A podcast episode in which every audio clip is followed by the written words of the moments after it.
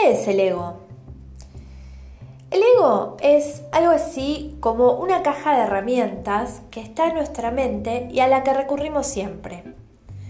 Porque allí se encuentran las creencias adquiridas acerca de prácticamente todo lo que nos rodea. Están las creencias que adquirimos en la vida intrauterina, los que nos enseñaron nuestros padres, lo que aprendimos en la escuela, en la sociedad en que vivimos, en la cultura de la que somos parte.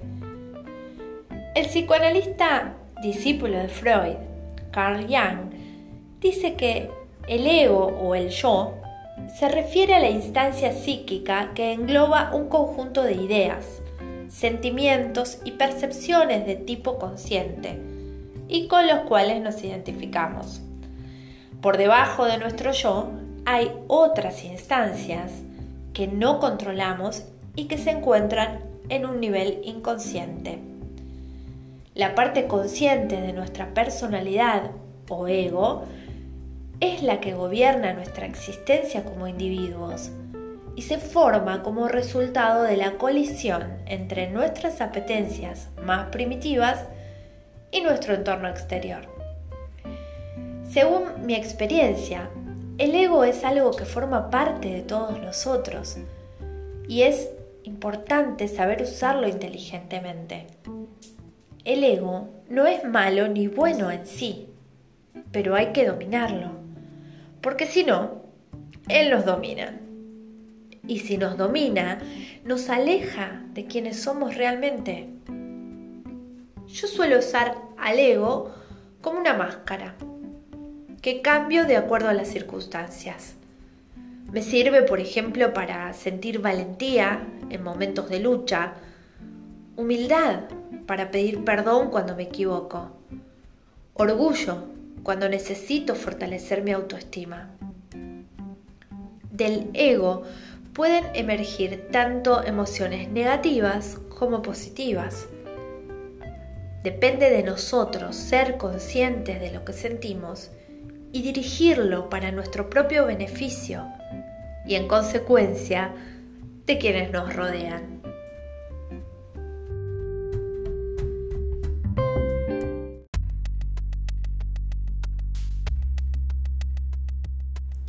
El otro día me contactó por Instagram un oyente llamado Adrián. Adrián me dijo que le habían gustado los podcasts sobre inteligencia emocional, ya que es un tema que le interesa mucho y me preguntó por qué nunca mencioné al orgullo en ninguno de los audios. Más allá de haberme sentido sumamente reconfortada por haber despertado en alguien la inquietud de contactarme y compartir, intercambiar ideas, opiniones sobre estos temas que tanto me interesan, me decidí a iniciar este episodio donde voy a hablar de las emociones orgullo, miedo, ansiedad, tristeza, alegría, entre otras.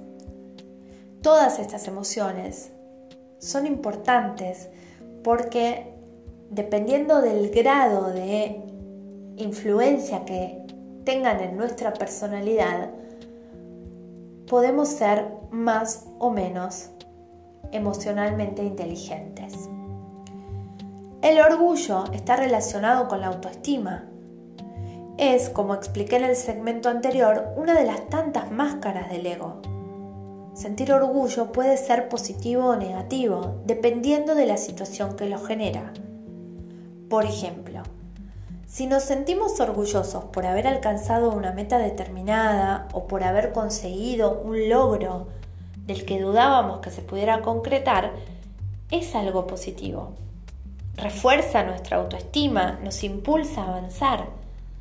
En cambio, el orgullo enseguecedor, que nos hace sentirnos omnipotentes, soberbios, arrogantes, narcisistas en algunos casos, ese orgullo es negativo, porque permaneciendo en ese estado, involucionamos.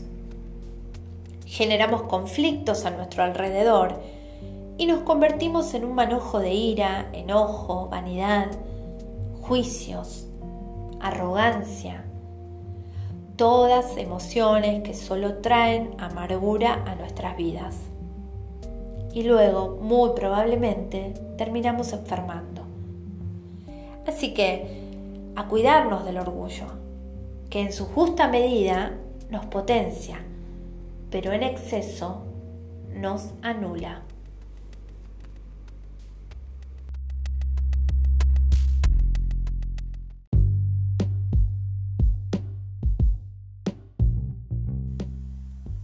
Tengo miedo. me da miedo. No, eso no lo hagas. ¿No tenés miedo? Seguramente todas estas expresiones nos resultan familiares, ¿no? Pero ¿qué es el miedo? Es una emoción básica, como también lo son la ira, la alegría, la tristeza, el asco y la sorpresa. ¿Y qué es una emoción? Bueno, es una vivencia que quedó grabada en nuestro inconsciente y que comunica de manera no verbal por medio de expresiones en el rostro y movimientos corporales. Pero ¿sabemos en realidad a qué tememos y por qué? Según Pillon Rivière, existen dos tipos de miedos, miedo a la pérdida y miedo al ataque. En toda situación de cambio hay un aprendizaje cuando hablamos de miedo a la pérdida, tememos, tememos dejar ir algo. Creencias, emociones, personas, trabajos, estilos de vida, etc. El miedo al ataque se relaciona con la ansiedad que genera lo nuevo, lo desconocido, el no saber lo que va a pasar. Esta crisis global nos está enseñando a lidiar con el miedo en su máxima totalidad y con todos sus derivados, ansiedad, pánico, depresión, violencia, entre otros sentimientos. Como verán, muchas cosas negativas se desprenden del miedo y entonces uno se puede preguntar, ¿cómo hago para no sentirlo? No se puede no sentir miedo. Está en nuestra naturaleza y en algunos casos es positivo. En situaciones límites, sentir miedo nos impulsa a acciones positivas.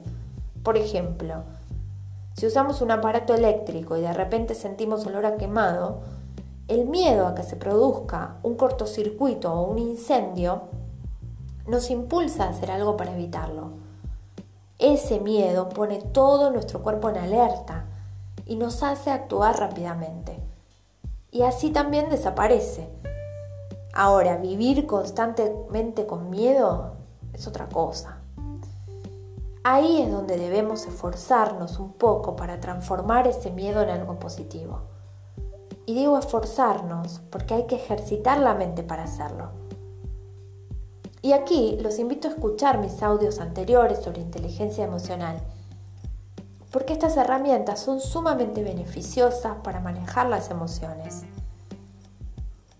Para regular el miedo, ya que no lo podemos controlar, debemos hacerlo consciente, reconocerlo, hacernos preguntas, indagarnos. ¿A qué le tememos? ¿Por qué?